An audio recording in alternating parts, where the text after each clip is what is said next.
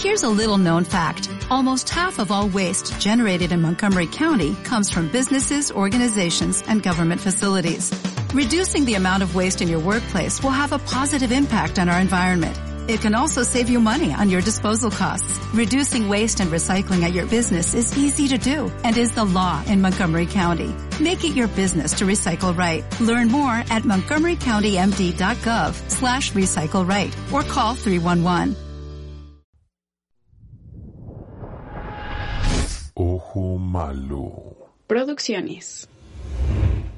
Y bueno, así es como empezó todo. Conmigo diciendo, vamos a crear una lechita que sepa rara y le llamamos Yakult. Y ahora la empresa vale 1.500 millones de dólares.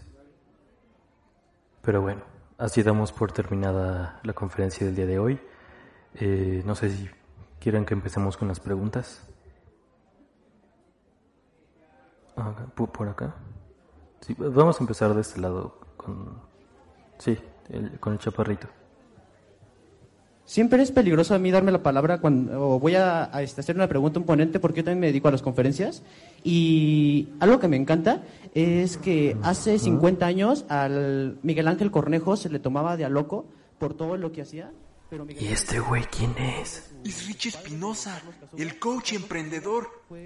Ok. Ángel ha sido pues, de lo- eh, docente, y digo docente, profesor, de muchísimas personalidades y mientras todos los demás se van este, a estar desperdiciando su tiempo, yo estoy ahí este, desde hace siete años, todos los días dedicando cuatro horas de mi tiempo a estarme formando en lugar de estar perdiendo mi tiempo. Ok. Hoy, este... Gracias, gracias. O sea, si usted sabe la parte de la diferencia entre táctica y estrategia, podría implementarlo dentro de sus empresas. Y lo- digo, yo lo digo como campeón de ajedrez. Este, o sea, Wow. la táctica y la estrategia es este la parte que. Gracias, gracias. Es la parte que diferencia este todo esto. ¡Guardias!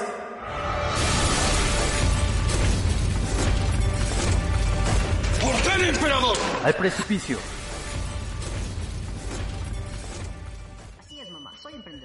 Empecé por leer a Kiyosaki. Mi propio jefe, piense y hágase rico, rinoceronte. El pobre es pobre porque quiere, nunca me rendiré. Desde niño vendía tazos, el cliente no me ha pagado. Duermo poco. ¡Ostras! Mi mentor es Carlos Muñoz. Raza, denle like, por favor. El podcast de Ángel. El podcast de Ángel. Es que, ¿sabes? Ahora ya me dio pena. El podcast de Ángel. ¿El qué? El podcast de Ángel. No voy a decir eso.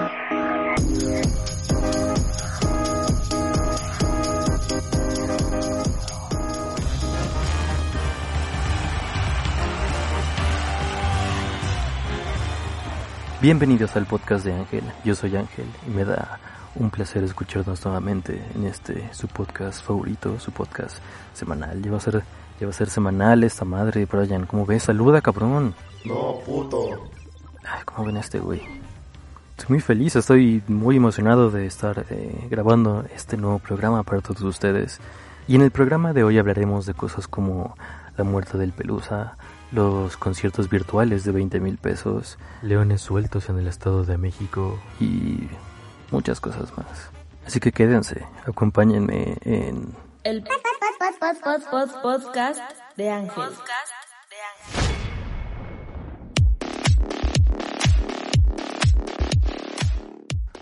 Y pues vamos a empezar, vamos a empezar con las noticias.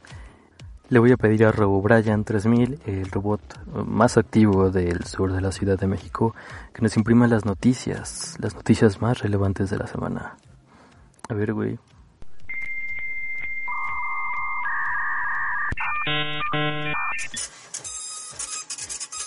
Ah, ah, cabrón. No, gracias, güey. Las acabo de imprimir con la cola. Noticias. Nuestra primera noticia es que, de acuerdo con Liveboxet, Kiss anuncia el live stream más caro de la historia. El próximo 31 de diciembre de 2020, Kiss presentará el concierto Kiss 2020 Goodbye, un evento pay-per-view para celebrar la noche de Año Nuevo. Los costos irán de 40 dólares, que son más o menos 800 pesos mexicanos, y como 3 millones de bolívares soberanos, hasta 1000 dólares, o 20 mil pesos mexicanos. Este segundo precio incluirá el envío de un paquete con memorabilia de la banda. El concierto de Kiss en línea será transmitido desde la ciudad de Dubai con 50 cámaras y una inversión de millones de dólares en pirotecnia. La transmisión se llevará a cabo el 31 de diciembre a las 11 a.m., hora de la Ciudad de México. Imagínate estarte chingando tus, tus huevitos mientras ves a Kiss con tu, con tu boleta de 20 mil baros. Sería padre, ¿no? De acuerdo con el Universal, se alertó por un supuesto escape de cuatro leones del criadero de la Domex.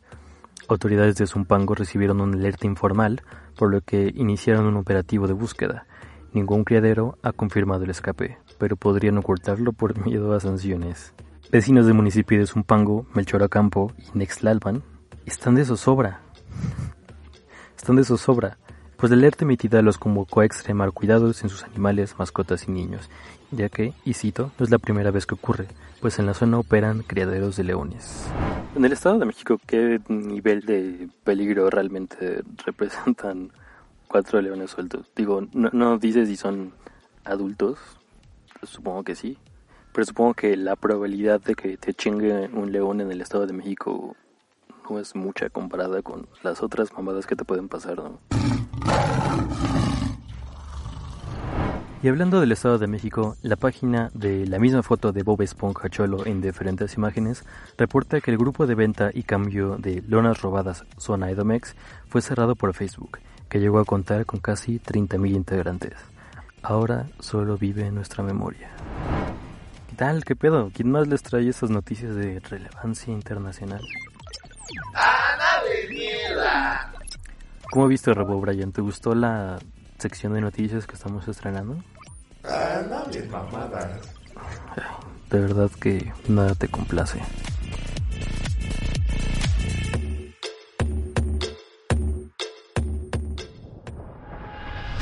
El tema de hoy.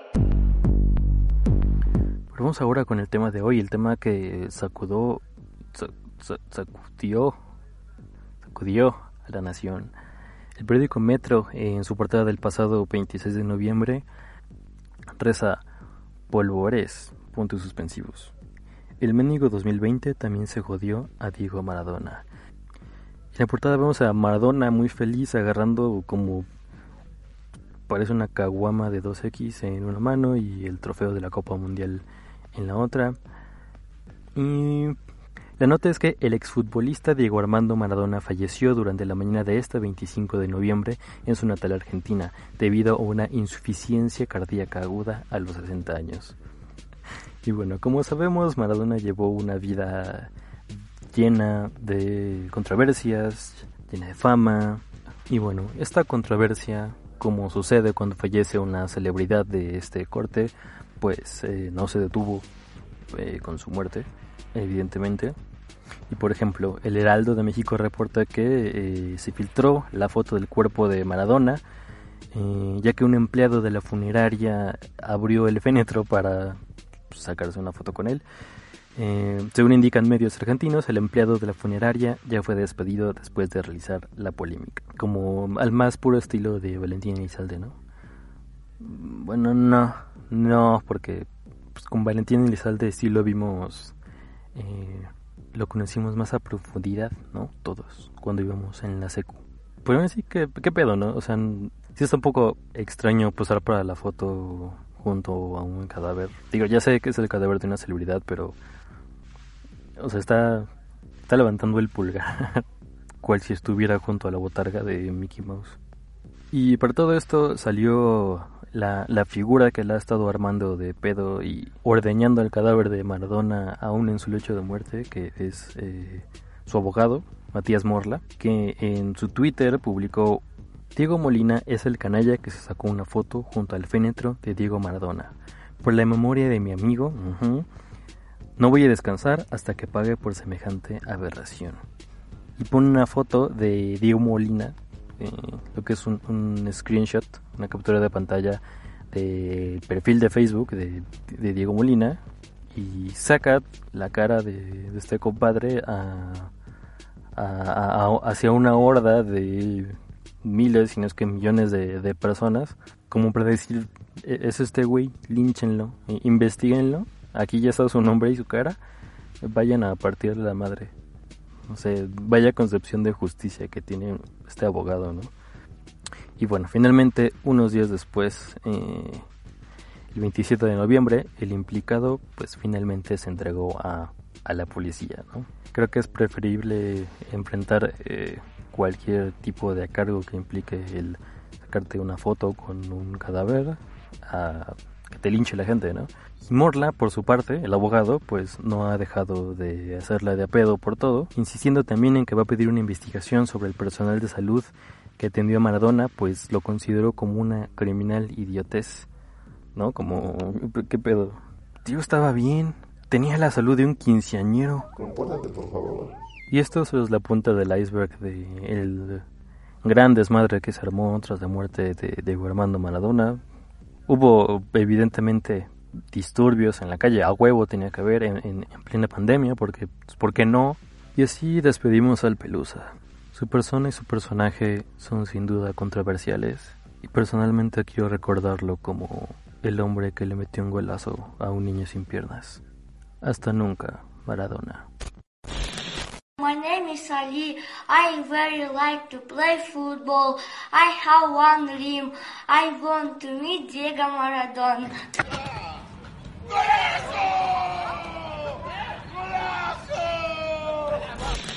Vamos a un segmento publicitario. Quédense aquí en el podcast de Ángel.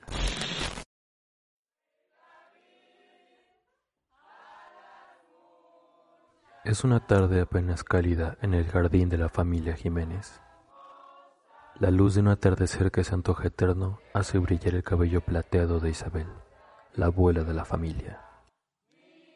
Están reunidos para celebrar que Isabel, en vísperas de ese día, ha visto 82 otoños como ese. Frente a ella yace un pastel formidable, de proporciones generosas y apariencia más que apetitosa. Su cuerpo esconde chantilly y mermelada casera como un secreto que desea ser descubierto. La capa de chocolate que lo cubre destella orgulloso bajo la llama de las velas que conmemoran la ocasión. A Isabel, la abuela, pertenece un rostro sereno. Sus ojos permanecen cerrados, como si pidiera un deseo. Y en ese momento parece existir en un mundo en donde todo se encuentra en su lugar. Pero, si ella está sentada frente al pastel, ¿sobre qué está sentada la abuela?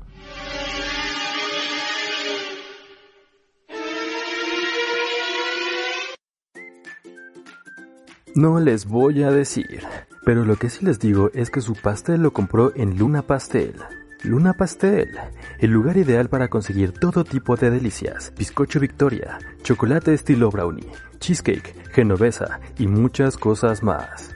Ideales para toda ocasión. Luna Pastel, delicias y sorpresas en órbita. Agenda tu pedido con tres días de anticipación. Envíos a la Ciudad de México de miércoles a sábado a partir de la 1 pm. Los pasteles no contienen leche de Jordi. Luna Pastel no ha solicitado ni autorizado este anuncio publicitario.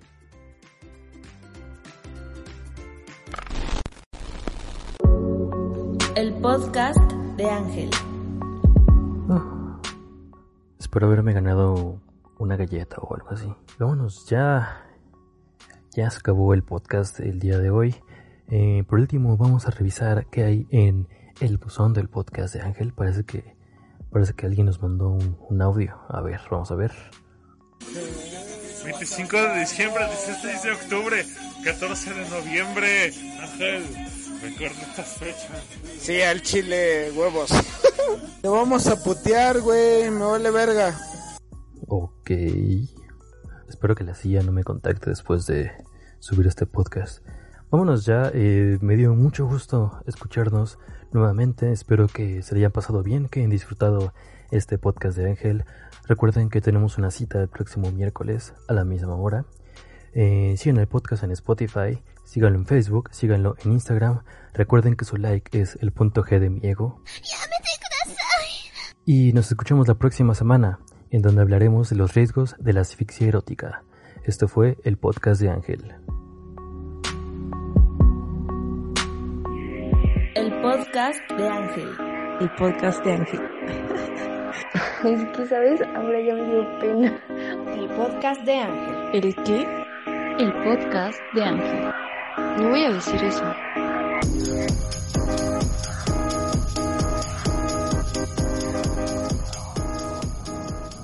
Cuando hablas de libros en PDF, infiero que te refieres a conseguirlos pirata.